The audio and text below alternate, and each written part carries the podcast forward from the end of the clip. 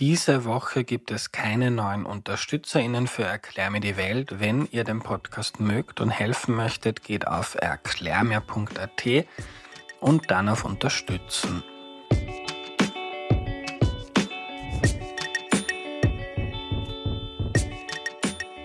Hallo, ich bin der Andreas und das ist Erklär mir die Welt, der Podcast, mit dem du die Welt jede Woche besser verstehen sollst.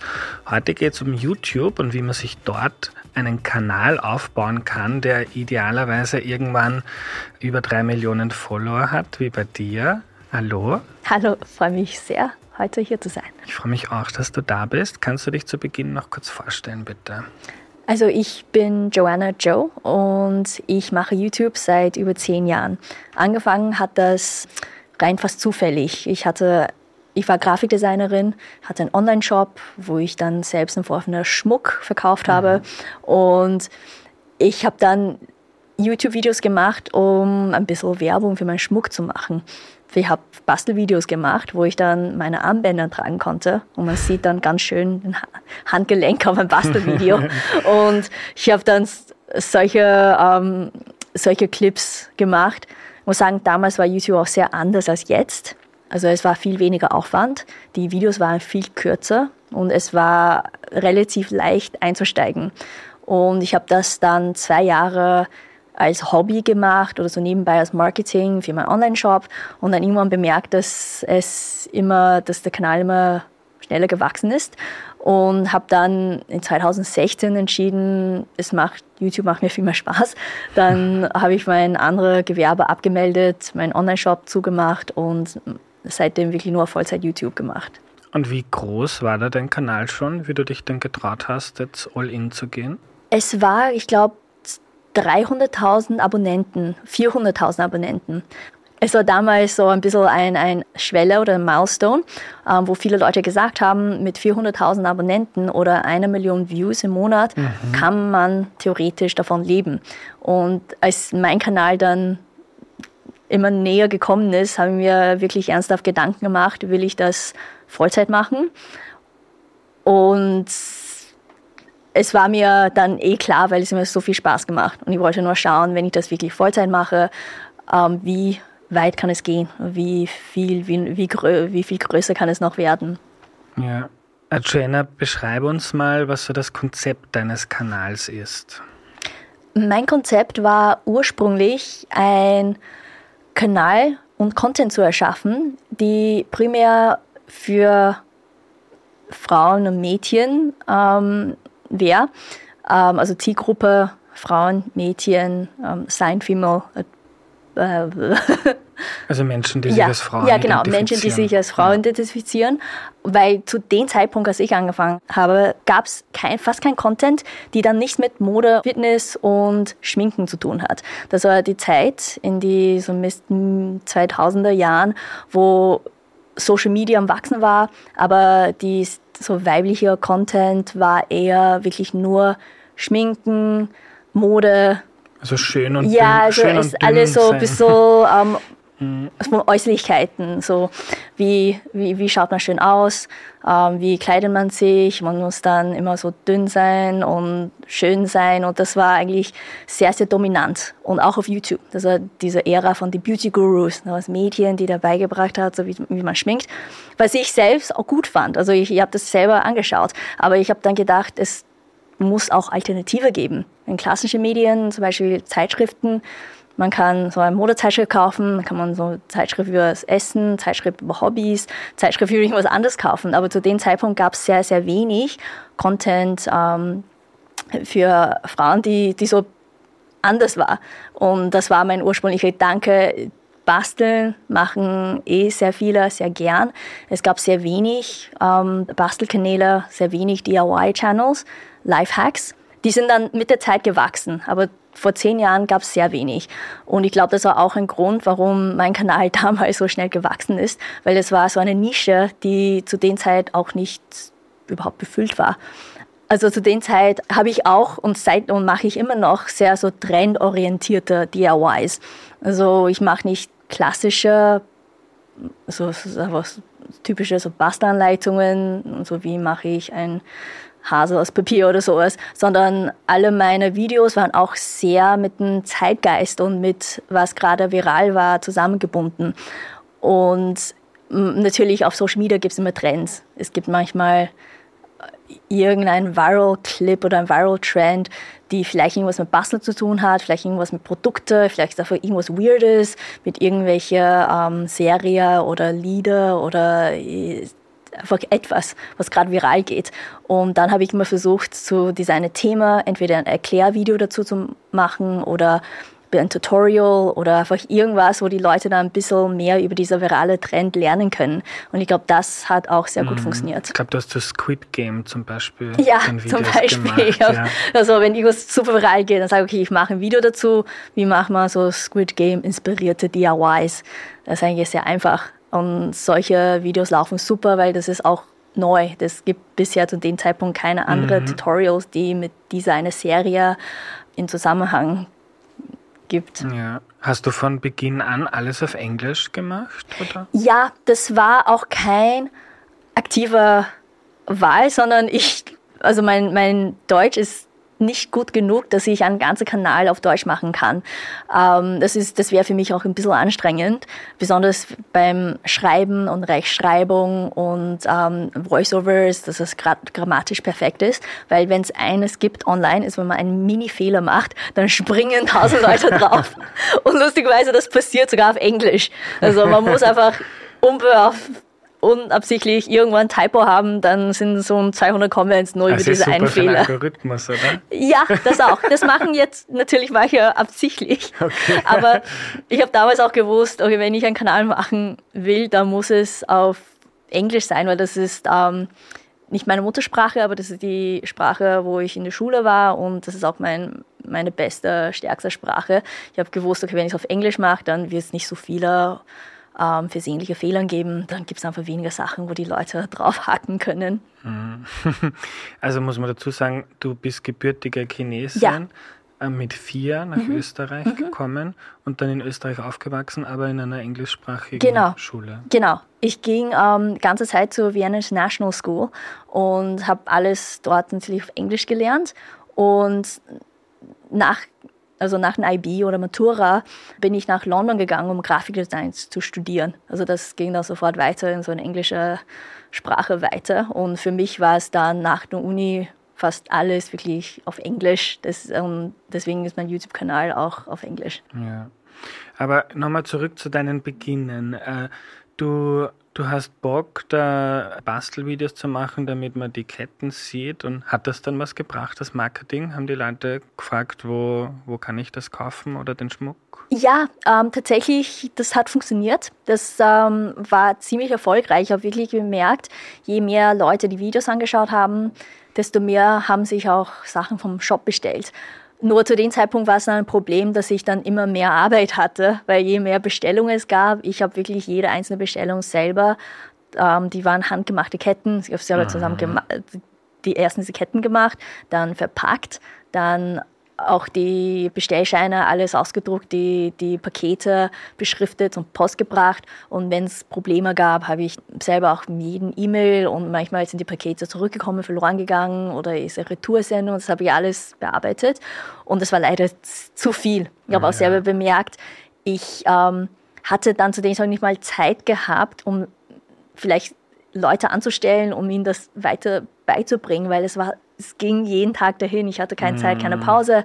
Ja. Und dann habe ich auch gedacht, wenn ich ehrlich sein muss, möchte ich lieber auch nur YouTube machen. Ich, diese tägliche Logistik mit einem Online-Shop war für mich einfach ein bisschen zu viel und deswegen habe ich das auch dann ja. beendet. Und hast du dann einfach ein Stativ, eine Kamera mhm. hingestellt und hast dich gefilmt dabei? Ja, die ersten Videos von mir waren wirklich auf unser Esstisch mit Tageslicht gefilmt. Ich hatte nur ein, diese kleinen Tripods gehabt, diese Gorilla Pods, die ganz kleinen, mm. die man auf den Tisch geben kann. Und das war praktisch, weil da habe ich meine Hände rundherum, habe dann vor der Kamera gebastelt und konnte genau sehen, was ich mm. gemacht habe. Und so war wirklich das erste, ganze erste Jahr. Und dann irgendwann habe ich nur eine Lampe gekauft, eine Ringlight. und mit denen filme ich immer noch. Die ist immer da. Und die ist aber eigentlich eine günstige Ringlight von Amazon.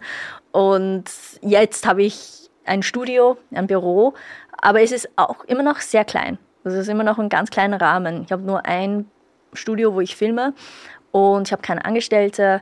Ich mache das auch selber, wenn ich, wann ich Zeit habe und schaue das und ich schneide alles selbst und ich, alles, was ich, also Voiceovers und all die Design, Thumbnails, Text und dann am Ende hochladen mache ich alles selber. Und machst du das dann so gerne? Weil zum Beispiel das Schneiden könntest du ja sicher auch genauso gut delegieren. Oder muss mhm. das aus deiner Hand kommen, damit das dann den Stil hat? Ich glaube, weil ich es sehr gern selber mach, mache. Wie gesagt, ich habe Design studiert und diese ganze kreative Gestaltung, also von Schnitt bis zum Pacing oder wie schnell ein Video abläuft, wie viele Sekunden, welcher Teil von jedem Clip zu sehen ist und wo es geschnitten wird, macht mir sehr viel Spaß. Und ich kann mir auch schwer vorstellen, dass ich das weggebe, obwohl das wahrscheinlich viel mir Arbeit sparen wird. Aber bisher mache ich das wirklich sehr gern. Ja. Wie schaut jetzt so eine Arbeitswoche bei dir aus? Wie kann man sich das vorstellen? Mein Arbeitsalltag ist derzeit ein bisschen unregelmäßig, weil ich habe eine kleine Tochter und die ist gerade vier und kommt ins Kindergarten. Und ich glaube, alle da draußen, die kleine Kinder haben, wissen, das ist dann sehr unberechenbar. Also ich habe keinen fixen Arbeitstag, sondern ich arbeite, wo es geht. Ich bringe sie ins Kindergarten, dann gehe ich in, in, mein, in mein Büro, ich filme und bis Mittag und dann hole ich sie im Kindergarten ab, dann spiele, gehe ich zum Spielplatz, spiele mit ihr, ich koche, kaufe ein und wenn sie dann schläft, arbeite ein bisschen weiter, während sie schläft. Und das ist ein optimaler Tag. Mhm. Manchmal, es gibt Wochen, wo sie krank ist, dann bin ich krank, dann geht gar mhm. nichts weiter. Ja. Und ich schaffe es leider oder habe in den letzten paar Jahren auch nicht wirklich geschafft, wirklich Vollzeit zu arbeiten, wo ich sagen kann, okay, das ist meine typische Woche oder das ist meine acht Stunden am Tag. Es mhm. ging bisher leider nicht. Aber wenn es so auch funktioniert, ist ja Mhm. Also, oder ich arbeite zum Beispiel mit Hilfe von Großeltern. Wenn die sagen, wir passen auf sie auf, dann kann ich innerhalb zwölf Stunden so viel Output machen wie früher mit vier oder fünf Tage.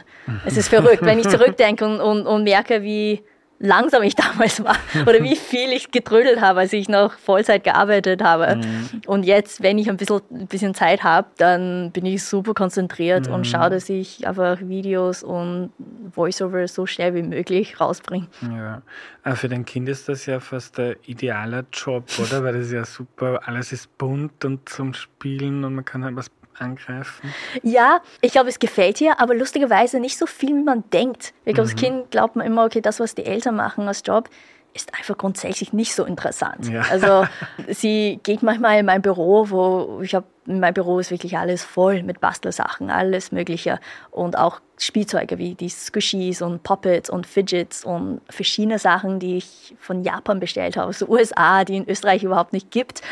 Aber sie schaut sich das an Manchmal spielt sie mit ein paar Sachen, aber meistens ist es einfach, einfach nicht so interessant, wie man glauben würde. Ja. Und wie hat sich das dann bei dir entwickelt? Also du hast so 300.000, 400.000 Abonnenten. Mhm. In welchem Jahr sind wir da circa? Das war 2016 und ich glaube, ab dem Punkt hatte ich auch ein bisschen Glück gehabt, weil es war einer Trend auf Social Media, wo diese Bastelkanäle oder DIY-Kanäle plötzlich explodiert sind. Es gab erstens damals dieser Trend mit Slime, wo sehr viele Jugendliche Slime machen wollten. Es war, es klingt absurd, aber dieser Slime-Trend war so riesig und es ging überall auf der Welt. Also alle Kinder wollten genau das machen, ähm, auch bis ins Erwachsene Also es gab dann auch Teenagers oder 20-Jährigen, die waren fasziniert davon. Die haben irgendwas auf Instagram gesehen.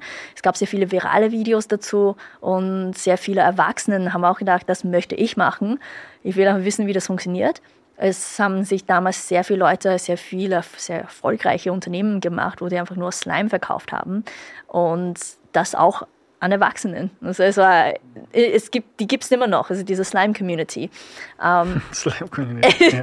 es gibt es wirklich, es gibt Slime-Shops, Slime-Communities und meistens alle Erwachsenen, junge Erwachsene, ähm, aber trotzdem erwachsene Leute, die gern kreativ mit Slime arbeiten. Und damals war es auch dieser Anfangszeiten, wo sehr viele Leute nicht gewusst haben, wie machen wir überhaupt Slime, ähm, wie funktioniert diese Chemie dahinter, ähm, wie mache ich dann die verschiedenen Texturen. Also es gibt dann durchsichtige Slime, es gibt fluffige Slime, es gibt dann auch verschiedene ähm, Wege, so die, diese Textur zu bekommen. Und es war ja eigentlich so, so ein Markt ist daraus entstanden. Und diese YouTube-Kanäle sind dann wirklich mitgewachsen. Also die haben dann YouTube-Kanäle haben dann Anleitungen rausgebracht. Also ich habe selbst damals sehr viele Experimente gemacht ähm, und dann irgendwelche Anleitungen gefilmt mit Sachen, die es bisher überhaupt nicht gab, ähm, wo die Leute dann was wirklich gelernt haben. Weil zum Beispiel man kann Slime mit diese abziehbare Gesichtsmasken machen. Okay. Das hat bis dem Punkt niemand gewusst. Und ähm, ich habe es auch selber rein zufällig ein, ein, ein, irgendeinen Abend entdeckt, weil ich hatte selber eine Gesichtsmaske an. Da habe ich gesehen, in dieser ähm, Liste von Zutaten gab es Polyvinyl-Alkohol. Das ist ein, das gleiche, was ein Bastelkleber ist, ähm, die man für Slime braucht. Da habe ich gedacht, das ist eigentlich, das macht Sinn, weil diese abziehbare Gesichtsmaske ist wie Kleber, weil es trocknet, dann zieht man das runter und das ist genau das gleiche wie dieser Bastelkleber.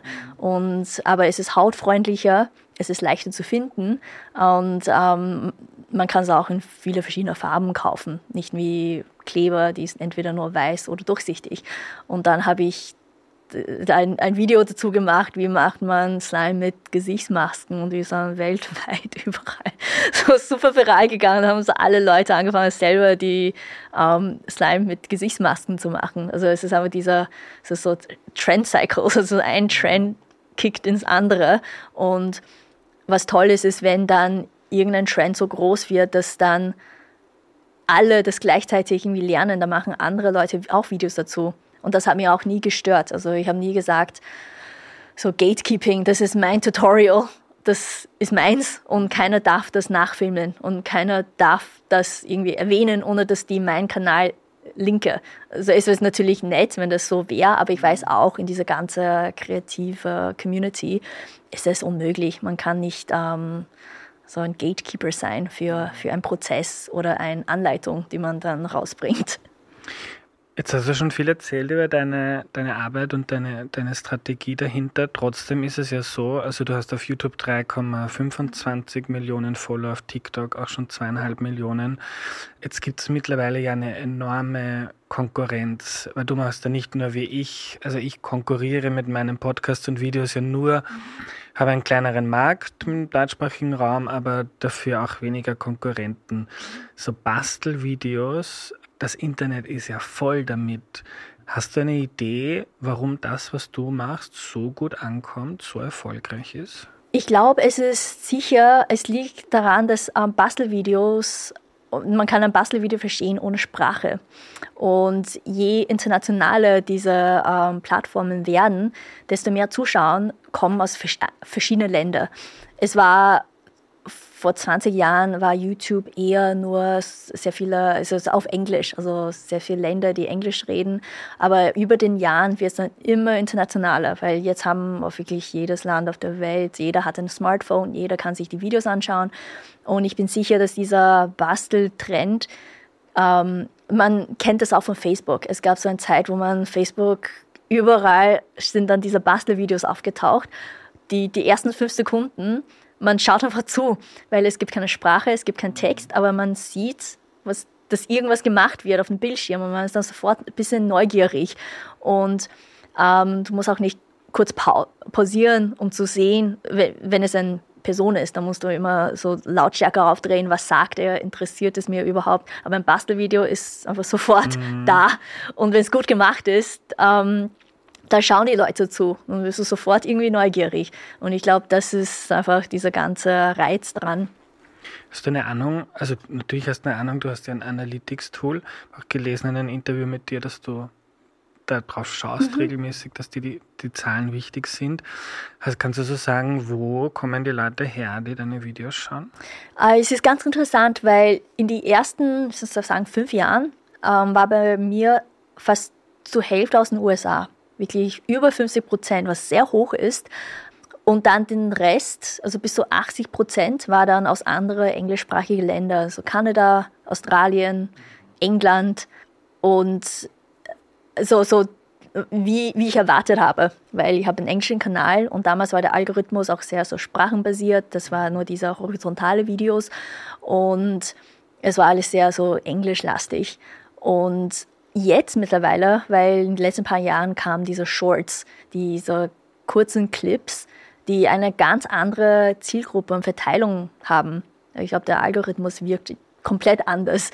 Mhm. und jetzt habe ich komplett verstreut. Also ich habe vielleicht, ich habe zehn, am meisten, also sehr viele Leute aus Brasilien, sehr viele aus Indien, sehr viele aus dem arabischen Raum, sehr viele aus den Philippinen, ähm, also immer noch 20 Prozent aus den USA, aber das wird dann proportional verschiebt sich das mhm. dann komplett. Aber die absoluten Zahlen sind auch höher geworden. Also die, ja. die, die insgesamten Viewzahlen im Monat sind auch viel höher. Deswegen ist es auch nicht so überraschend, dass die Zuschauer sich verschieben. Ja. Ist ja auch toll, oder? Wenn die Arbeit, die du machst, mhm. wenn du dir vorstellst, jetzt sitzt irgendwo jemand in Mumbai mhm. oder in Sao Paulo und die probieren das gerade, oder? Das ist eine tolle Vorstellung. Ja, es war ich, es war damals auch so ein komisches Gefühl. Ich habe mir Analytics angeschaut und bemerkt dann, es gibt Leute aus Zuschauern aus fast jedes Land auf der ganzen Welt. Und die, es war, es ist eigentlich ein netter Gedanke, dass überall auf, auf jedes Land, egal wo, egal welche Sprache, ähm, es gibt wahrscheinlich Kinder, die gern das nachbasteln. Also überall auf der Welt gibt es kleine Mädchen, die schauen sich was an und möchten genau das machen, dass die Menschen überall auf ein Level wirklich alle ähnlich sind und halt ein bisschen unschuldig. Also die sind auch natürlich auch primär für jüngere Zuschauer. Sind das dann meistens die Eltern, die das anschauen oder sind es die Jugendlichen, die Kinder sind? Ich glaube, es ist eine Mischung. Also es gibt dann ähm, zum Beispiel die YouTube Kids App. Ich weiß, dass meine Videos auch damals drinnen waren. Das wird dann automatisch bespielt. Ähm, das ist sicher für Kinder und die Kinder finden es irgendwie. Und dann oft ist das natürlich auch die Eltern oder die Kinder sagen, wir wollen will Slime machen. Ich habe es in der Schule gesehen und ich will es machen. Da müssen die Eltern in YouTube reingehen und dann einfach nachschauen, wie, wie das funktioniert. Und wie, wie wichtig ist die Suche bei dir? Optimierst, optimierst du auf die Suche bei deinen Videos? Nicht so viel. Also ich glaube oder was ich selber bemerke über die Jahre ist, dass dieser Algorithmus mehr bewirkt als SEO. Also klassischerweise Search Engine Optimization ähm, war immer sehr hoch bewertet für Websites, ähm, Hashtags und die richtigen Keywords und, und so Metadata und, und all solche Sachen. Aber ich glaube, in letzter Zeit, in den letzten paar Jahren, haben die Plattformen auch ein bisschen ge sich geändert, weiterentwickelt und dieser, man kennt sich eh jetzt mit dieser ganzen AI. Ähm, Geschichte. Man braucht fast nicht die Videos mit so Metadata überall ähm, draufgeben, sondern es merkt genau, der kennt genau, was im Video ist und es zeigt das auch an die Leute, die vielleicht das anschauen wollen. Und so funktioniert das. Ich sage so, ich denke mal, das bei meinen eigenen Videos, es ist halt, es ist irgendwie auch sehr fair, weil die Maschine funktioniert für alle gleich. Und wenn es gut ist und die Leute interessiert und die dranbleiben, äh, und in irgendeiner Form sich so verhalten, dass der Algorithmus, so sagt mir auch bei YouTube, die Leute sollen zufrieden sein, nachdem sie das geschaut haben. Also wenn es gut ist, dann wird es Leute erreichen. Und wenn man lange etwas macht und niemanden erreicht, dann ist die Wahrheit auch, dass es einfach für viel, ja, die, die Leute nicht so interessiert. Also schauen wir mal, wo es mit diesem YouTube-Kanal äh, noch hingeht. Hast du eine Ahnung, wie viel oder im Kopf, wie viel Österreich ausmacht ähm, bei deinen Views? Bei meiner sind es prozentig wenig. Ich glaube, vielleicht ein Prozent, zwei Prozent. Aber nur auch, weil die absoluten Zahlen von Zuschauern aus allen europäischen Ländern einfach äh, klein sind. Also ich glaube, ich habe nur ein Prozent aus fast alle europäischen Länder, die an sich alle groß sind, aber dann verglichen mit die Anzahl von Leuten aus zum Beispiel Indien, das, das wird dann so zusammen komprimiert. Also deswegen habe ich wirklich nur ein Prozent ja. aus den meisten europäischen Ländern. Ist es dann auch so, dass, weil du verdienst ja wahrscheinlich das meiste Geld dann mit der Werbung, die von YouTube kommt, oder? Mhm.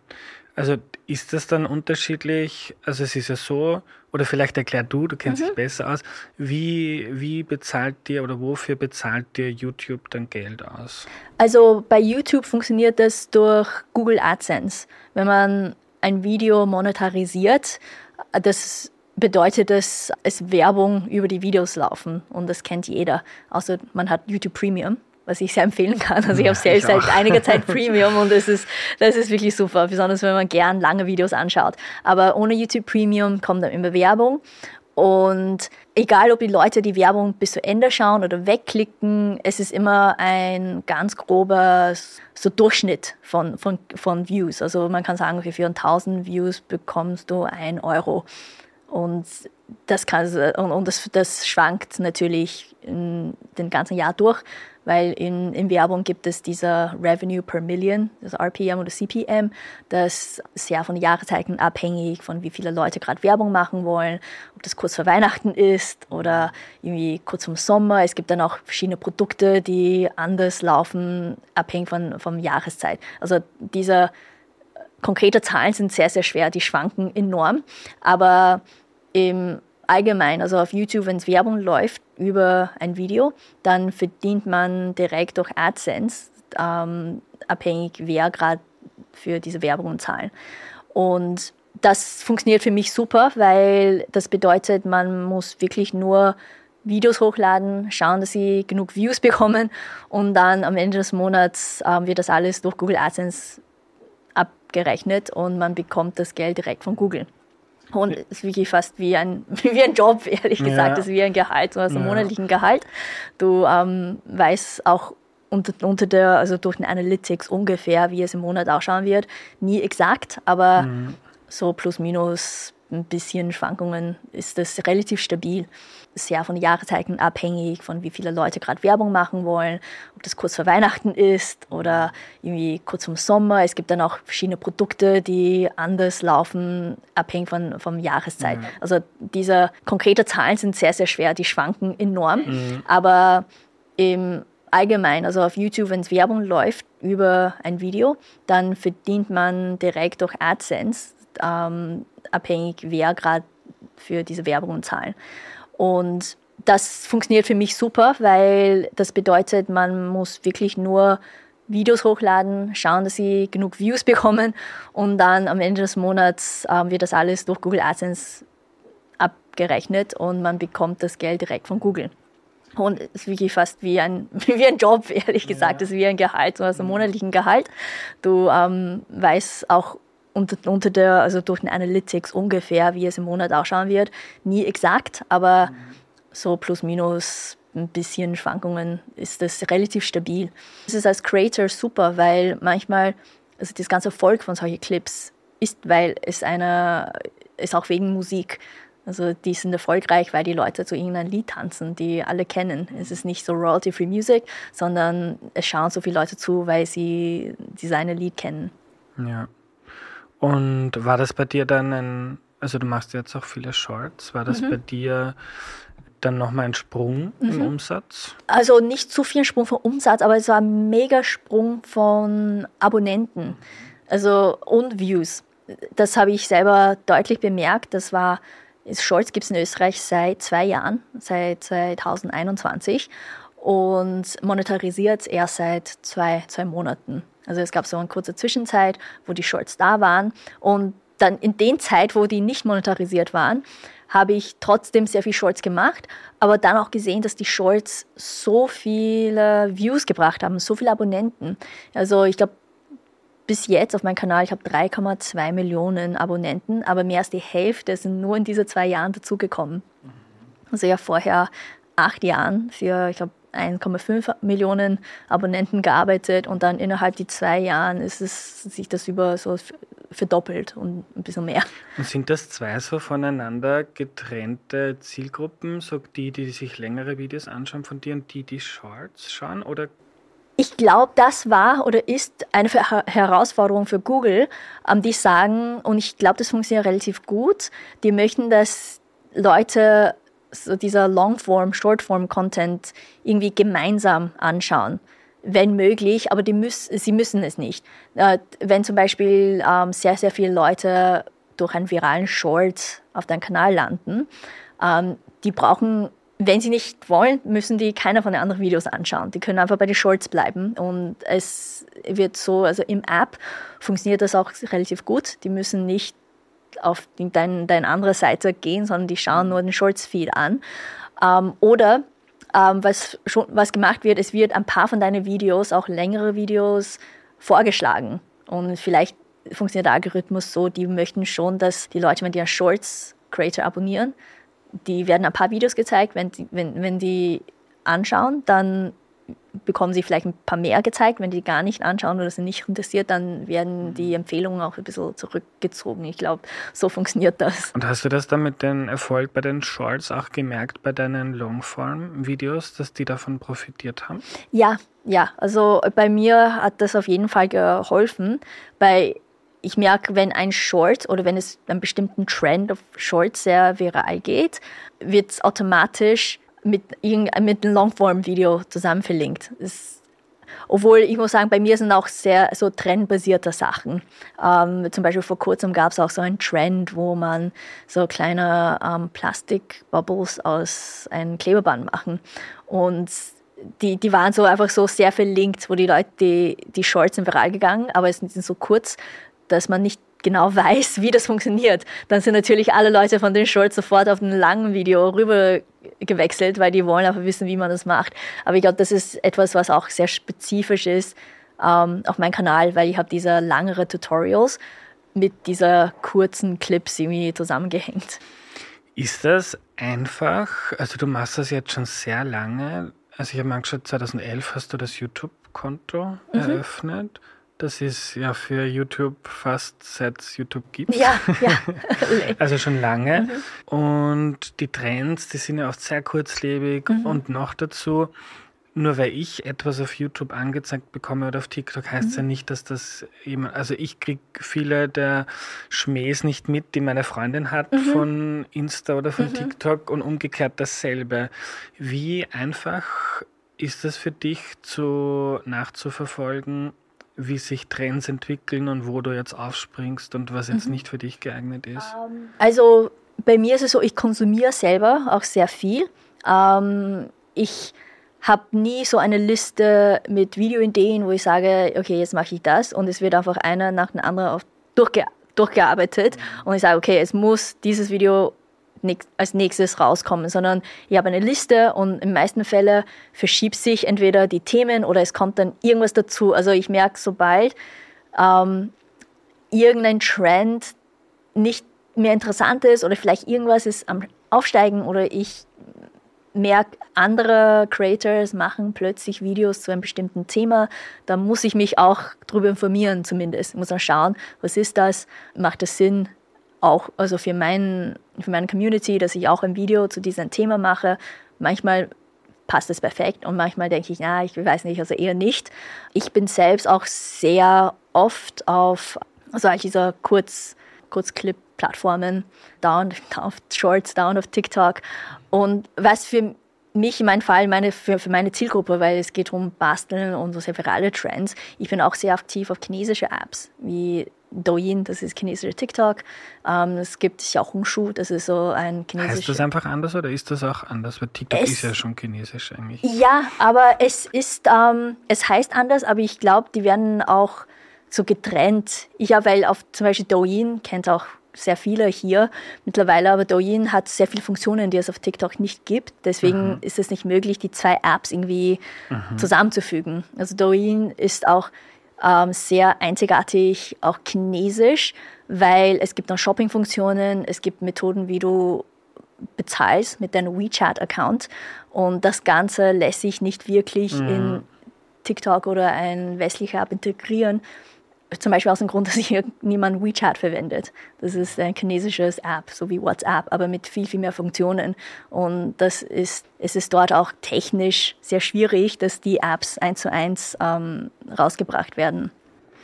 Und wie ist das jetzt bei dir? Jetzt hast du schon lange sehr viele Menschen, mhm. die verfolgen, was du machst, oder verfolgen klingt immer so furchtbar, die das einfach gut finden und dich abonniert haben also wachsen die mit dir mit? Werden die mit dir älter? Oder schaut man dich mal, keine Ahnung, jetzt 16 bis 17 hat man eine Bastelphase mhm. und du musst irgendwie laufend neue Abonnenten lukrieren, damit du mhm. deine Views ja, das, behältst? Oder? Das ist eine sehr gute Frage, weil ich glaube, genau das Problem haben sehr viele Creators.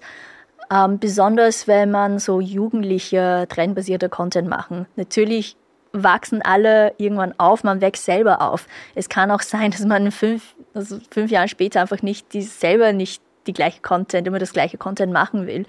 In meinem Fall ähm, habe ich das auch bemerkt ganz am Anfang, war es eher ein sehr klassischer Bastelkanal. Es war Sachen, die mich interessiert hat, Mitte 20. Es war alles sehr also sehr, sehr, sehr, sehr clean. Also es war so klasse, so, so süße Basteln, süße Figuren. Und damals ähm, war das genug.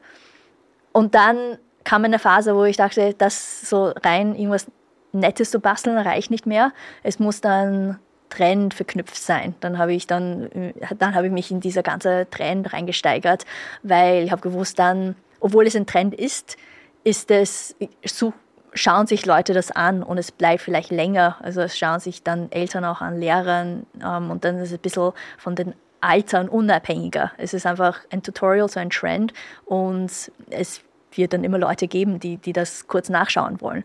Und dann noch länger habe ich dann selber auch gemerkt, okay, jetzt bin ich älter. Ich habe dann in Zwischenzeit, ich hab, bin dann selbst ich habe ähm, geheiratet, ich habe dann ein Baby bekommen, also mein Leben hat sich auch weiterentwickelt. Und was für mich dann funktioniert hat, war diese kurz, kurzen Clips, diese Formate mit den ganz kurzen Clips, wo ich dann Sachen gezeigt habe, die ich für meine lange Tutorials nicht unbedingt zeigen konnte.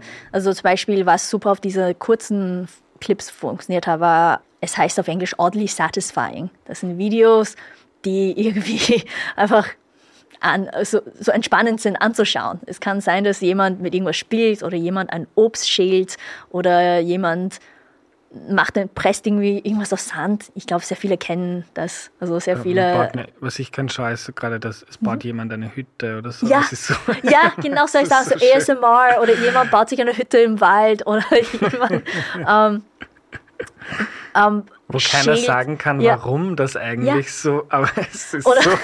es gibt auch einen Trend, da gibt so einen Livestream von einer, der schält ein Ei, der versucht, eine Eierschale runterzugeben, ohne dass diese innere Membran platzt. Mhm. Und er macht einfach eh Stund, eine Stunde lang, schält er diese Ei in so Millimeterstückchen. Also es ist einfach die komische Sachen, weirde Sachen, die es online gibt, aber das, ich glaube, sowas funktioniert. Und ich merke dann, für mich, wenn ich zum Beispiel in diese ganze oddly satisfying Genre einsteige, das ist auch genauso interessant oder so zumindest ein bisschen unterhaltsam für Erwachsene.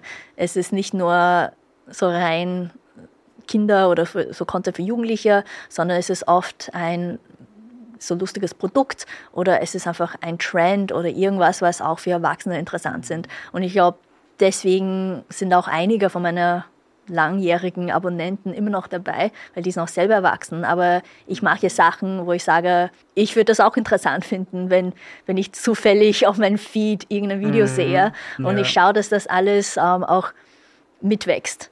Ja, ich kenne das bei mir selber. Also ich mache meinen Podcast seit fünf Jahren und da war dann, also es funktioniert super, auch noch nie so gut wie jetzt, aber irgendwie, ich weiß nicht, wie es dir da geht, wenn man selbstständig ist, man hat nie die Garantie, in einem Jahr bezahlt mir jemand die Miete. Es kann sein, es gibt keine Werbung mehr oder die Preise gehen total in den Keller oder es interessiert einfach keinen mehr. Und bei mir war immer der Gedanke, jetzt hören das schon, und ich weiß das von vielen Gesprächen und Leute, die mir schreiben, und aus den Statistiken, viele äh, hören das schon seit Jahren. Also die hören das quasi mit. Und meine Angst ist immer, irgendwann wird es ihnen zu langweilig, weil es kennt ja jeder selber, man schaut, keine Ahnung, eine Serie oder man hat gerade irgendwie es hat bei mir Zeiten gegeben, da habe ich immer irgendwelche Kochsendungen geschaut und irgendwann schaut man dann wieder was Neues. Und das war bei mir immer so, ich muss irgendwie immer mir was Neues einfallen lassen. Und jetzt zum Beispiel das Experiment mit YouTube, schauen wir mal, wie es auf einer anderen Plattform ist, wie es funktioniert, neue Schwerpunkte finden. Also jetzt habe ich viel zu, was mich auch selber interessiert, das ist ja genau wie bei dir. Also das ist ja auch, ich mache das ja auch, also ich habe jetzt dich da sitzen, weil mich YouTube sehr interessiert oder ich habe Leute, die beim Bundesheer arbeiten, da, weil mich jetzt so Geopolitik interessiert und so ändert sich das Publikum auch immer ein bisschen. Also manche wachsen dann mit dir, die finden dich super, die finden dann auch deinen Content super. Finde ich irgendwie ja, faszinierend. Mhm.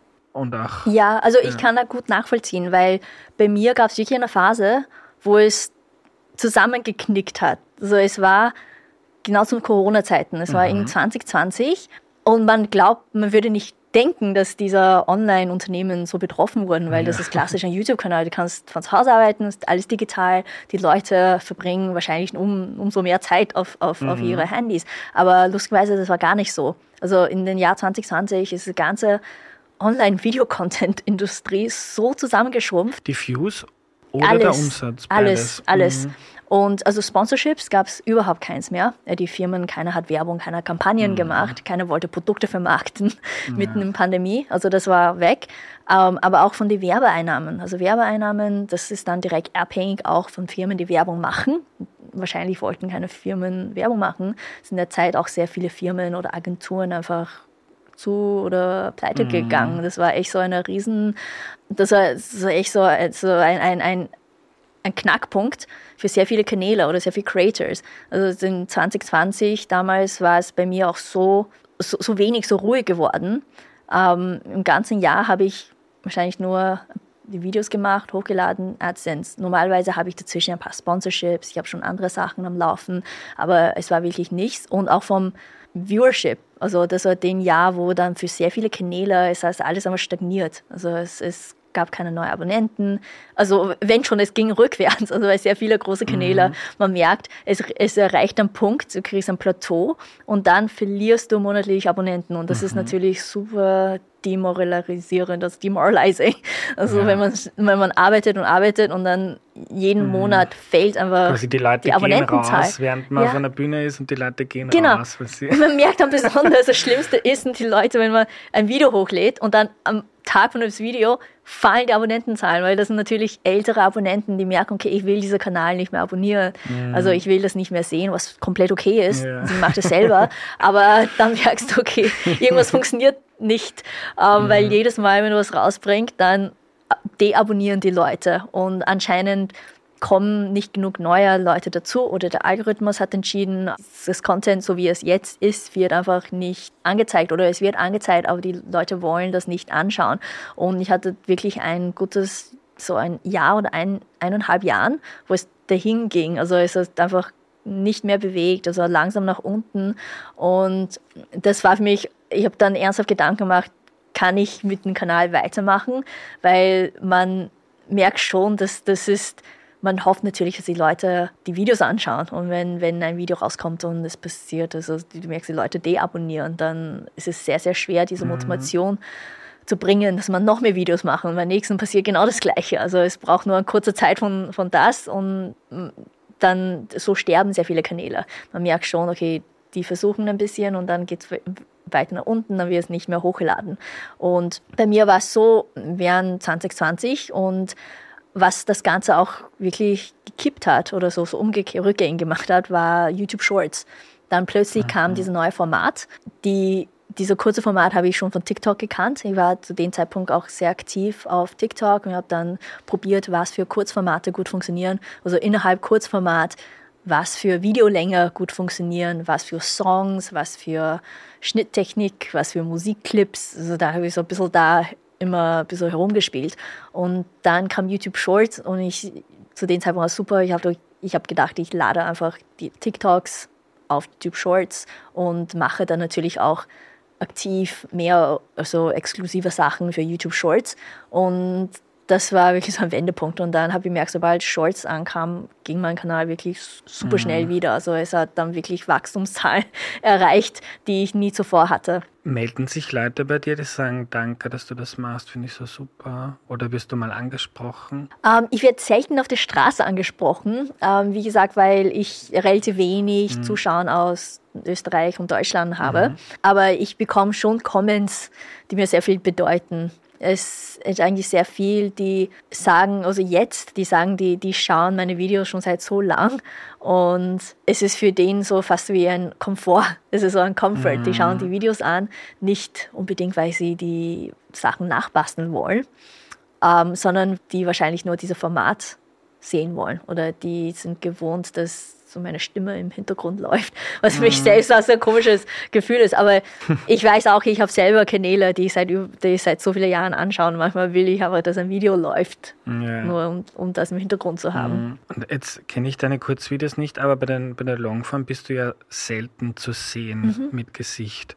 Bei den Shorts ist das auch so bei dir, oder? Ja, auch selten. Und das war auch nicht ähm, so eine bewusste Entscheidung, sondern es ist für mich einfach mehr Arbeit, wenn man sich selbst filmen muss und dann noch mehr Sachen mhm. auf den Tisch. Also für mich geht es viel leichter, wenn ich brauche nur einen Kamerawinkel aufbauen, filmen und dann fertig. Also das ist eigentlich die Hauptmotivation dahinter. Und magst du das so? Weil es gibt, also Leute, ich hatte vor ein paar Wochen die Anna Striegel da, die hat mhm. ja, die zwei Millionen Follower ja. auf, auf, TikTok und die kann halt nicht wirklich einkaufen gehen, ohne dass die Leute ihr nachlaufen. Für, für mich wirkt es bei dir, also das wäre mein Traum. Du mhm. hast extreme Reichweite. Mhm. Da sitzt jemand in Linz, kann ganz normal durch die mhm. Straße gehen, aber hat Kurzvideos mit 100 Millionen oder mhm. mehr Views, die besten YouTube-Videos 5, 6, 7, 8 Millionen, unglaubliche Reichweite. Und trotzdem kannst du dein Leben ganz normal mhm. leben, ist eigentlich ein Traum. Ja, das war für mich, das passt von vorne an, das war auch meine eigene optimale Vorstellung. Ich wollte nicht Influencerin sein, ähm, wo die Leute dann vor der Tür warten oder wo du überall hingehst und angesprochen wird. Natürlich ist es ist lustig ein paar Mal, aber langfristig ist es natürlich keine will mhm. sowas. Aber ich habe auch dann bemerkt, okay, die Leute wollen nur das, was du ihn gibst, quasi. Also ich, ich, ich glaube, die Leute, wenn, wenn, wenn, wenn du dein Gesicht einfach nicht zeigst, dann haben die auch nicht diese so persönliche Bindung. Verbindung mhm. zu dieser Person. Mhm. Natürlich, wenn du dein Gesicht immer zeigst, dann haben die Leute diese Bindung. Dann, dann wollen, dann kennen dich Leute auf der Straße. Und für vielen ist das auch super, also die mögen das. Aber das ist dann auch ganz individuell. Und für mich, ich bin ja super introvertiert. Also ich würde mich wirklich schwer tun, wenn ich mhm. auf der Straße immer von fremden Leuten angesprochen werde. Das ist einfach nicht in meiner Vorstellung. Mhm. Und deswegen habe ich dann bewusst, auch weil ich faul bin, weil ich wollte auch nicht jedes Mal mich schminken und auch vor der Kamera stellen, sondern ich habe ganz von vorne an sehr, war sehr wenig auf, auf der Kamera. Und nach einer Weile merke ich auch, es ist nett, weil dann musst du auch in dein tägliches Leben du nicht erkannt, angesprochen. Ein Nachteil ist es natürlich, dass man nicht so dieser so, so Persönlichkeitskult hat weil ich glaube, so viele Influencer sind erfolgreich, weil die haben, die Leute erkennen ihr Gesicht und ihre mhm. Stimme und so wie sie sind und sie können dann super gut einfach so Sachen verkaufen und vermarkten. Ja. Du brauchst nur irgendwas zeigen und sagen, hey, ich, ich liebe das und die Leute kaufen das. Und wenn man ein quasi so anonymes Kanal macht, wie meins, hat man dieser Zug nicht. Also auch wenn ich sage, hey, ja. das ist super, äh, die Leute haben nicht diese Connection zu dir als, als Person, als Gesicht, aber das ist für mich ganz okay, wenn es bedeutet, dass ich aber meine Videos machen kann und auch mhm. eine Privatsphäre habe. Also verdienst dann deutlich weniger Geld, wie wenn man wenn du jetzt deinen Alltag mhm. filmen würdest und dann, oh, mein neues Shampoo, das ist so toll. Ja, genau, deswegen nehme ich auch sehr wenig Sponsorships mhm. an, weil ich weiß, das ist nicht dieser, ähm, so es ist ein richtiger Kontext für meinen Kanal. Und ich weiß auch, ich kann zwar ein Video machen mit so 200 Millionen Views, die Leute gern anschauen, aber die sind nicht, es ist kein so kommerzielles Kanal im Sinne, ich kann ein Produkt zeigen und das kriegt 200 Millionen Sales. Also mhm. das ist bei mir ähm, einfach eindeutig ein bisschen anders. Ja. Was für Sponsorships hast du dann? Ich habe ähm, bisher sehr viele von digitalen Produkten, so Sachen wie Mobile-Spiele, für so die digitale Sachen, wo erstens das Geografie ist nicht relevant. Mhm. Das ist auch ein Problem, weil ich kann nicht ein Produkt ja. vermarkten, die nur in einem Land zu kaufen gibt, weil es die Zuschauer sind zu verstreut. Ja. Besonders wenn ich sage, es ist ein Produkt aus einer Dachregion. Und das sind dann nicht mal drei Prozent von, mhm. von den Zuschauern sogar irgendwas aus den USA. Und das ist auch ein Problem, weil ich wohne selbst nicht in den USA und die Firmen wollen dann nicht mit jemandem zusammenarbeiten, die vielleicht Zuschauer hat aus den USA, aber selber nicht dort wohnt. Also das ist mhm. immer so ein bisschen ein Problem. Aber bei digitalen Sachen wie Mobile-Spiele oder irgendwelchen Apps funktioniert das relativ gut. Und das ist eigentlich eine einzige Marktnische, wo es wirklich bei mir auch gut funktioniert. Also ich kann so Bastelvideos machen, dann erkläre ich irgendwas über ein Spiel. Ähm, und natürlich sind das alles so altersgerecht. Also ich, ich nehme keine Sponsorships an, wo ich merke, okay, das Spiel ist nicht geeignet für Kinder oder für Jugendliche in einem bestimmten Alter. Es sind wirklich Jugendspiele, also alles jugendfrei und, und ähm, die ich selbst auch spiele und ich weiß, okay, mhm. das, das passt. Und also das sind meine Haupt-Sponsorships. Also du hast deine YouTube-Einnahmen, mhm. du hast die Sponsorships. Hast du dann noch einen Shop oder Merch oder sowas? Nein, das war auch so ein Ding, ich habe so ein bisschen probiert. Apropos. So. Aber das schaut, ich wollte gerade vorher sagen, das, das wäre irgendwas, was ich machen würde. Vielleicht mit einem Koala statt einer Affe. ähm, ich habe es auch, schon probiert, aber ich glaube, für Merch brauchst du ein Gesicht. Du brauchst dann wirklich diese mhm. persönliche Connection und auch so, ich sage im Körper natürlich, aber du brauchst so ein, Kontext oder ein Videoformat, wo die Leute dich schon mhm. vor der Kamera siehst und du trägst dann Kleidung oder du gehst in dein Leben oder filmst dein Alltagsleben. Also es braucht mehr Kontext, als nur auf den Tisch zu basteln. Und ich, ich habe so, hab so ein bisschen probiert mit Merch und ich habe dann bemerkt, ich glaube, das ist auch nicht das, was zu meinem Kanal passt. Ja. Also dann sind das die zwei mhm. Einnahmequellen, die du hast. Redest du über Geld? Sagst du, was du damit verdienst im Monat? Ähm, ich kann leider nichts dazu sagen, aber auch aus dem Punkt, dass es wirklich massiv, massiv schwankt. Also es macht, es ist nie sogar von, von Monat zu Monat, von Jahr zu Jahr, es schwankt so enorm, dass es fast sinnlos ist, einfach jene Zahl zu geben. Ja, aber auch nicht circa? So. Circa, es ist genug zum Leben. Und ich muss auch sagen, es ist nicht so viel, wie Leute glauben. Weil normalerweise, wenn man drei Millionen Abonnenten ja. hat und das wie ein normaler Influencer ja. monetarisieren kann, dann kann man davon zigtausende Euro im Monat machen. Also es ist zum Beispiel, wenn, ich glaube, das wird auch sehr verzerrt von, von Online-Websites wie Social Blade. Also die, die schreiben da irgendeinen Teil hin, was überhaupt nicht stimmt, mhm. aber die Leute gehen da hin und schauen sich an und sagen so, wow, also die, das, ist kein, das sind verrückte Zahlen und die sind es auch. Also bei mir ist das alles wirklich, ähm, hält sich alles im Grenzen. Also ich bin super dankbar, dass ich das als Job machen kann und auch für so lang und es ist genug, dass ich selbst davon leben kann. Um, ähm, aber es ist wirklich, es ist kein crazy money. Es ist nicht das, ja. was die Leute glauben, wenn die an YouTubern denken. Wie zum Beispiel die YouTuber aus den USA, die verdienen auch in ganz einer anderen Liga. Also die Mr. Beast, Logan Paul ja. oder ich denke so die ganz erfolgreichen mhm. ähm, Lifestyle-YouTuberinnen oder die mit ihrer massiven Merchandise-Empire vielleicht weiß ich so Bibis Beauty Palace oder auch sogar die aus dem deutschsprachigen Raum sind in einer ganz anderen Liga als die Creators, die zum Beispiel in Österreich sind. Ja. Das ist auch ein limitierter Markt, was man ähm, Merchandise-mäßig machen kann. Aber verstehe mich nicht falsch, weil ich bin es dafür gönnt, weil du mhm. machst Unterhaltung für Millionen Leute mhm. und dafür verdienst du dann wahrscheinlich, wenn man jetzt vergleicht, was ein, ein Film reinspielt oder mhm. wahrscheinlich relativ wenig dafür was für Reichweite.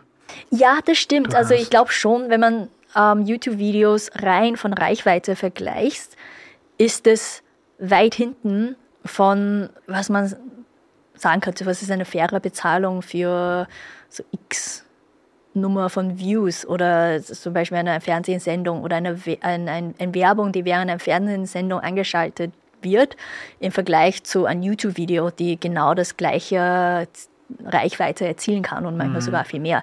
Es wird wirklich deutlich unter den Level bezahlt, aber man muss auch sagen, ich glaube, die, diese ganze Industrie ist ein bisschen anders, ist schwer zu vergleichen, weil ein Film Crew oder eine Fernsehsendung hat einfach ein Team, die, die haben mhm. viel mehr Kosten ja. im Vergleich zu einem YouTuber, der sitzt vielleicht in seinem Schlafzimmer und mhm. kriegt das ganze Budget für ähm, wie, wie, wie, verglichen mit einem Fernsehwerbung. Also das ist sehr schwierig. Also in der Industrie, ja. ich habe alles schon erlebt. Also ich habe auch Kampagnen gemacht, die auf wie so wie ein Fernsehindustrie-Level-Budget hatten. Ich habe dann Kampagnen gemacht, die für sehr kleine Unternehmen waren, aber für Produkte oder für, für, für Services, wo ich selber überzeugt war. Und ich habe das auch für unter, sehr unter Budget gemacht. Also für mich ist eher, ich mache das ähm, so, äh, so per Gefühl. Also mhm. es ist für mhm. mich, das ist zwar einerseits ein Business, aber es ist auch einfach meine Plattform. Also ich entscheide dann vielleicht helfe ich so ein, möchte ich so als kleines Unternehmen helfen oder ich, ich, ich mache oft Sachen einfach gratis, weil es mir gefällt oder weil ich mhm. ein Produkt gekauft habe, wo ich denke, das ist toll. Also ich möchte mhm. einfach, dass viel mehr Leute über dieses Produkt wissen und dann zeige ich das einfach gratis. Und die Firmen ja. wissen überhaupt nicht, dass ich das zeige. Ja. Werden sich dann trotzdem freuen, mhm. wenn sie die Zahlen sehen. Mhm. Ah, du hast auch keinen Vermarkter oder so, der dir Nein. Das heißt, meistens die Leute schreiben dich mhm. an und dann schaust du, ob das passt für genau. dich. Ja. Ich habe, du hast vorhin gesagt, so ein Euro ist circa der. Ja. Der, ich kenne es als hm. TKB, gibt es ja 1000 Begriffe auf Deutsch, ja. heißt 1000 Kontakte Preis. Also genau. ein Euro pro 1000 Views. Mhm. Das heißt dann bei 100.000 Views wären das 100 mhm. Euro. Ja. Was ja irrsinnig wenig ist ja. eigentlich. Ja, ja, ja, ist das. Und das ist mhm. schon bei der Longform, also ja, bei den genau. Shorts sind die Preise nochmal mhm. ganz viel niedriger. Also da braucht man dann schon jede Menge Views, ja. damit man davon quasi ein normales ja. also Angestellten... Deswegen, das war das klassische Berechnungsformel. Ähm, für eine Million Views im Monat wäre äquivalent für 1000 Euro. Und das ist dann das absolute Minimum, die man mhm. braucht zum Leben.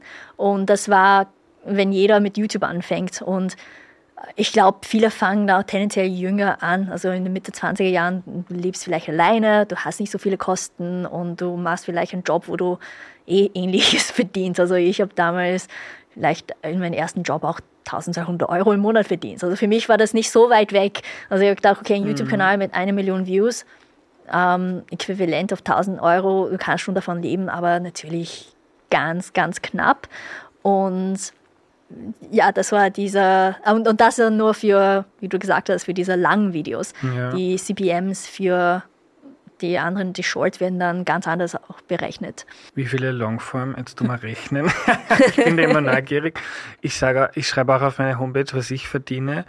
Äh, ich finde, in Österreich wird viel zu wenig über das Geld geredet, mhm. aber ich möchte dich nicht reindringen. Mich interessiert trotzdem, wie viele Views hast du circa im Monat? Um, ähm, ich kann es dir sagen, aber das Problem ist, bei mir sind so viele von den Views von Shorts. Und mm. natürlich bei Shorts, die ein View von Shorts kann man in ja, keinster Weise ja. mit einem View von Longform vergleichen. Die CPMs sind anders. Mhm. Also ich habe zum Beispiel im letzten Monat fast 200 Millionen Views im Monat gehabt. Und, aber zu 99,9 Prozent waren mhm. alle Shorts. Ja. Und die CPMs für Shorts ist komplett anders. Aber es ist jetzt derzeit die Monetarisierungsmodell ist noch nicht ausgereift, deswegen ist es auch so schwer zu sagen, was der endgültige, so, ob es einen fixen CPM für Shorts gibt, weil das ist wirklich in die ersten zwei Monate, nur zwei Monate. Also die, da ist es alles so noch ein bisschen rauf und runter und, und noch nicht ganz stabil. Also das wird sie wahrscheinlich erst in ein oder zwei Jahren fix sagen, okay, das kannst du von Shorts erwarten. Mhm. Also 100, 200.000 Euro werden schon bei dir bleiben im Jahr, oder? Mhm. Ja. Toll und herzlichen Glückwunsch. Du machst das auch wirklich großartig. Äh, ich würde gerne noch gern, also mhm. wenn ich dich schon einlade, gerne ein paar Fragen stellen ja, sicher. Äh, zu meinem eigenen YouTube-Kanal. Mhm. Weil bei mir ist es so, also ich habe glücklicherweise durch Podcast schon eine große ja. Reichweite aufgebaut. Und dann, als ich jetzt mal gestartet habe, bin, also ich habe jetzt in kurzer Zeit gleich mal zweieinhalbtausend Abonnenten, das mhm, ist super. Super, ja. Und dann ist es halt so, manch, also ein Video ist viral gegangen, ja. hat 200.000 Views. War auch ganz gezielt, dass ich da jemanden eingeladen habe, bei dem mhm. ich gesehen habe, der funktioniert auf YouTube mhm. einfach gut. Und was mich interessiert bei meinem also zu, ich habe mit YouTube angefangen und habe einfach nur Audioversionen hochgeladen, also mhm. ein kleines Video, wo so eine Sprechblase mhm. mitläuft. Und ich habe jetzt eine Mischung. Also ich habe diese Videos, wo zwei Leute vor mhm. der Kamera reden, die immer besser gehen, mhm. natürlich, wie reines Audio. Und dann kommt nächste Woche wieder ein normales Audio-Video. Glaubst du, tut mir das was beim Algorithmus, wenn ein Video gut produziert ist, das mhm. andere dann wieder eigentlich Low-Quality-Content, weil wer schaut sich ein Video? Ich glaube, da ist, brauchst du ein Balance zwischen wie viele Videos glaubst du, dass du im Monat produzieren kannst, für was für ein Maximum-Anteil, weil im, besonders auf YouTube werden regelmäßige Uploads theoretisch so oft wie möglich am meisten belohnt. Aber mhm. es gibt so einen Punkt, wo es dann keinen Sinn macht, so oft wie möglich hochzuladen, wenn diese Qualität ähm, sinken wird. Ja. Ähm, für einen Einzelcreator ist es vielleicht realistisch, einmal, maximum zweimal der Woche was hochzuladen. Und wenn du es schaffst, auf den Level, dann ist es vorteilhafter, auch wenn ein paar von den Sachen nicht so perfekt sind.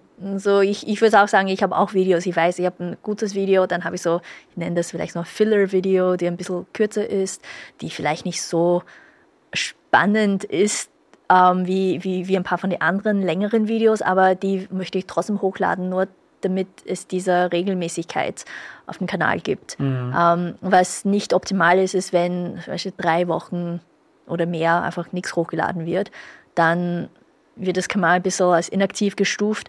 Auch wenn mhm. du dann probierst, wieder hochzuladen, mhm. werden die ersten zwei Videos wahrscheinlich nicht so gut laufen. Das ist so ein bisschen dieser Kickstart-Effekt. Mhm. Man muss dann wirklich regelmäßig ein paar Videos hochladen und dann läuft es wieder ein bisschen besser. Ähm, ist leider, das ist irgendwas, was ich ein bisschen unfair finde für so Einzelcreators, mhm. weil es ist nicht möglich, dass eine Person so viel Content produziert auf einer regelmäßigen Basis, weil man wird krank oder irgendwas kommt dazwischen. Also mhm. es ist mhm. schon sehr, sehr viel Arbeit, so, also ein gutes Video von bis hinten zu machen. Aber ja, wie, wenn, wenn, wenn das Content wirklich interessant oder wenn, wenn, du, wenn du sagst, okay, egal ob das Audio ist, aber wenn das, was im Audio steht oder mhm. das Titel oder vom Thema her interessant ist, dann lade es auf jeden Fall hoch, damit mhm. das diese Regelmäßigkeit hat. Ja. Und welchen Einfluss hat die Zahl der Abonnenten auf die Views? Weil wenn man sagt, der Algorithmus weiß so gut, ob das Video Leute mögen oder nicht, dann kann ich ja theoretisch, und das war bei mir auch so, ich hatte, weiß ich nicht, 1000 Abonnenten. Mhm. Das Video hat viele interessiert und hat dann 200.000 Views. Jetzt habe ich zweieinhalbtausend Abonnenten, mache ein Video, das hat 200 Views. Mhm. Ich glaube, das ist wirklich normal. Also dieser mhm. Abonnenten versus Viewzahlen, es gibt kein Verhältnis. Und ich glaube, da wissen die auch selbst, die, die, es gibt keine algorithmische Verlinkung zwischen wie viele Abonnenten du hast und wie viele Views potenziell erreichen kann. Ähm, ich ich glaube eher, es ist noch es ist schlimmer für die Kanäle, die sehr, sehr viele Abonnenten haben, die Millionen haben, die dann Video hochladen und es schaut sich dann niemand an. Es ist grundsätzlich besser, wenn du sagst, du hast mehr Views als Abonnenten, weil das bedeutet, dass ähm, vom Content her, dass irgendwas mhm. richtig ist. Also schlimmer ist, wenn du ähm, viel weniger Views hast als Abonnenten oder vom proportionalen oder, von, oder die Durchschnittsviews pro Video immer, immer, immer sinken. Man merkt das bei manchen Kanälen. Es gibt von Millionen von Views dann irgendwann auf Hunderttausende Views, dann irgendwann nur Zehntausende mhm. Views und obwohl die Abonnentenzahl gleich bleiben. Aber man gibt halt dann, wenn man was abonniert, gibt man dem Algorithmus quasi ein Signal, das mhm. interessiert mich und mhm. dann wird es da wahrscheinlich eher mal vorgeschlagen. Aber wenn du dann ja. Eine, eine Sekunde dabei bist und denkst, scheiße, dann ja. bringt es dann läuft sich's auch ja, tot.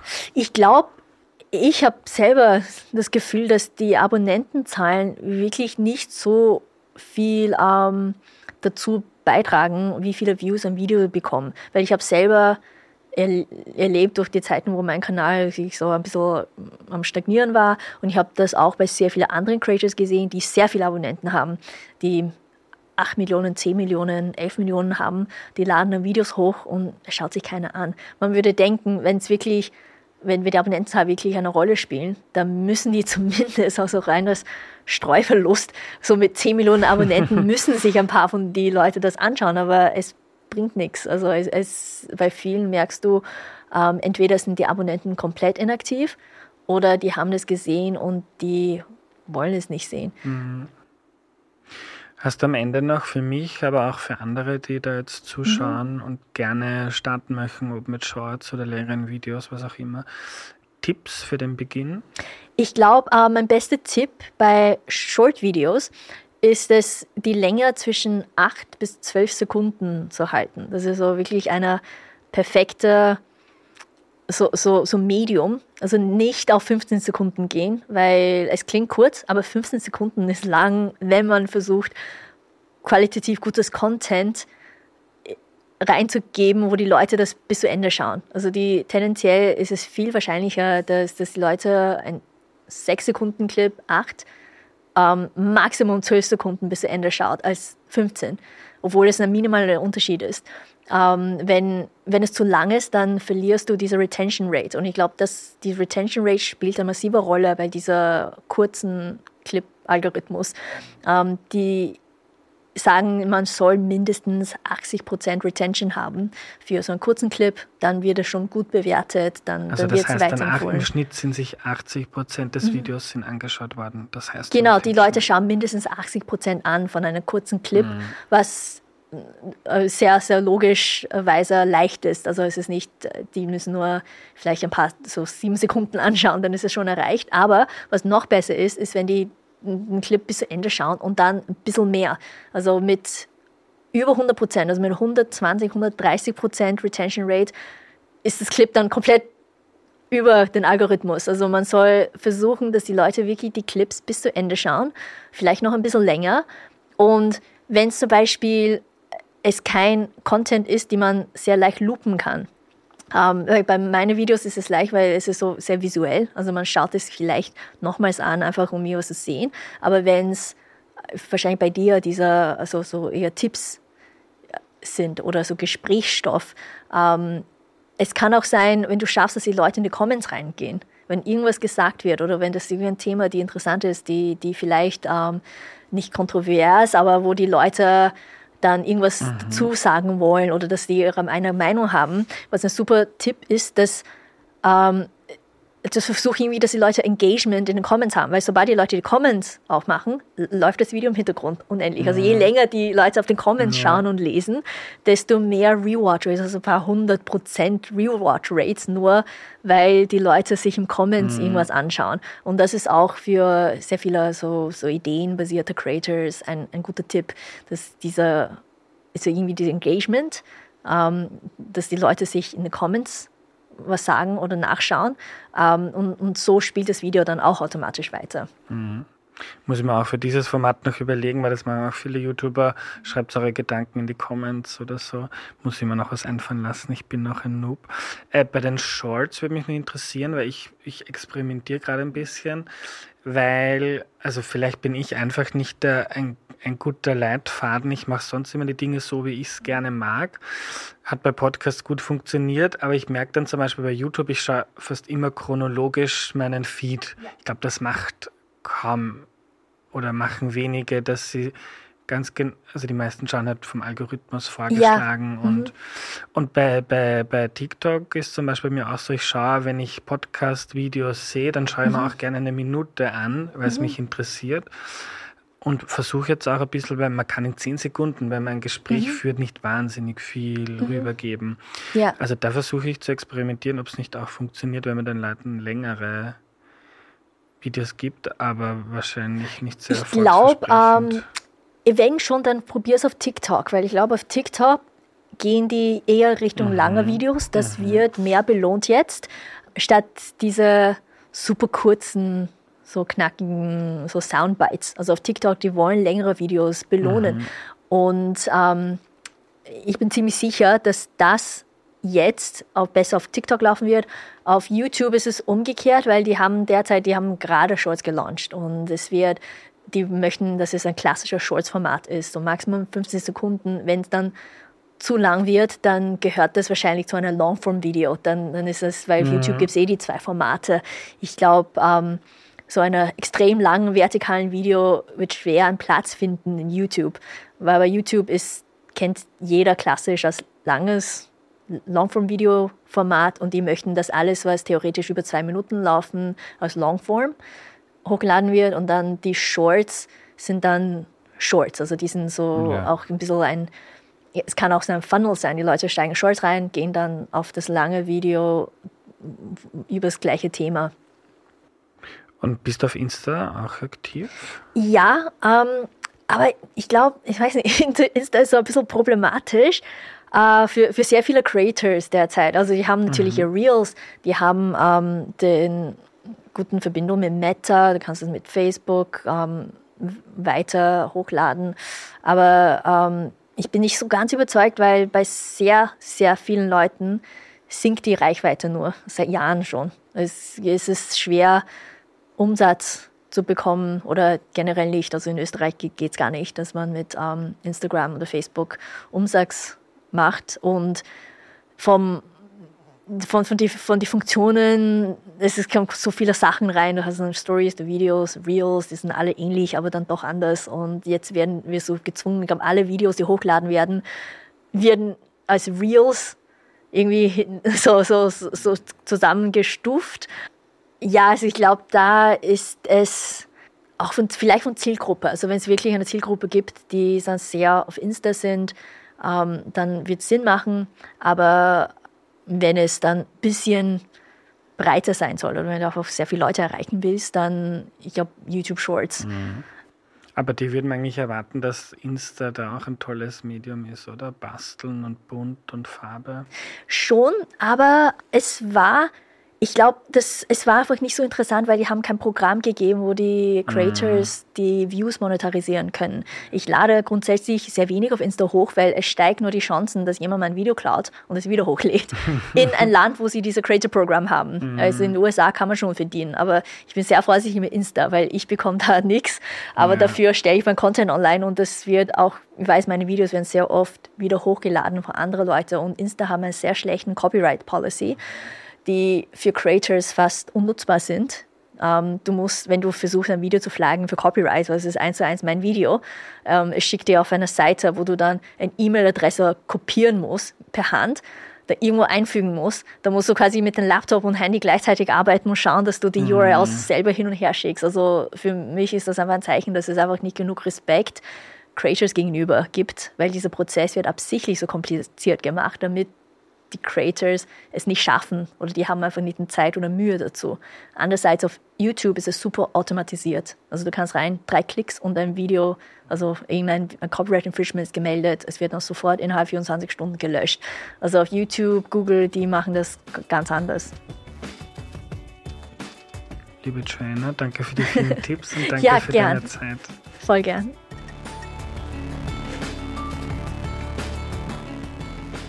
Was nehme ich mir mit? Mir hat das Gespräch sehr geholfen, um über meinen eigenen YouTube-Channel nachzudenken und ich finde die Geschichte von Joanna faszinierend, wie sie von Linz aus mit kreativen Ideen Millionen Menschen auf der Welt erreicht und ihr Leben so ein bisschen schöner und kreativer macht. Das ist doch großartig.